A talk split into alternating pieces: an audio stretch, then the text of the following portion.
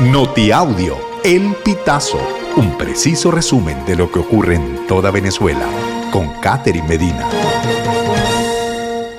Saludos estimados oyentes. A continuación hacemos un repaso informativo por las noticias más destacadas hasta este momento. Comenzamos. Conviasa inaugura ruta Caracas a Carigua este viernes 7 de julio. Los pasajes ya están a la venta en la página web de la aerolínea, donde se puede apreciar el calendario de vuelos programados para todo el mes de julio, que partirán cada viernes con frecuencia semanal. Hasta el momento, el aeropuerto Batalla de Araure, que sirve a la ciudad de Acarigua, solo ofrece vuelos hacia Caracas y por la mar.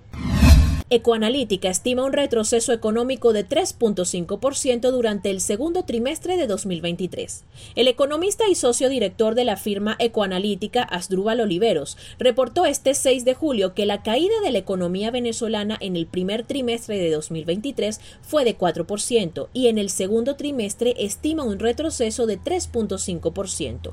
Oliveros precisó que según el último estudio de Ecoanalítica, el uso del dólar o de divisas en general abarca 52.7% de las transacciones en Venezuela.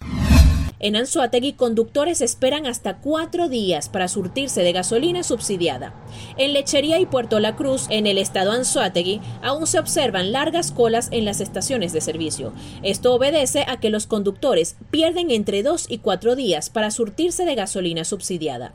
Durante un recorrido realizado por el Pitazo en la zona norte de Anzuategui, se constató que en las bombas ubicadas en Puerto La Cruz, las colas se extienden por un kilómetro y medio. Entre tanto, en la única estación de servicio de lechería que no tiene límites de litraje, la fila llega a los 3 kilómetros. Así funcionará la nueva política de migración y extranjería de Chile.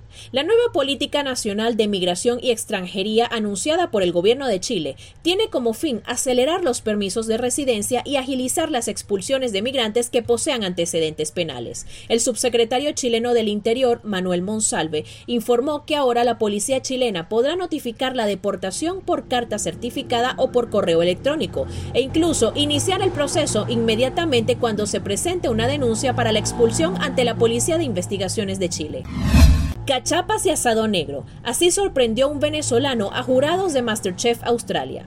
Antonio Cruz dejó al sello venezolano en muchas de las comidas que preparó durante su paso por el reality de cocina. Destacó con el asado negro, los pastelitos y las cachapas. Esta última receta fue la sensación y catalogada por los jueces como una comida completa y brillante.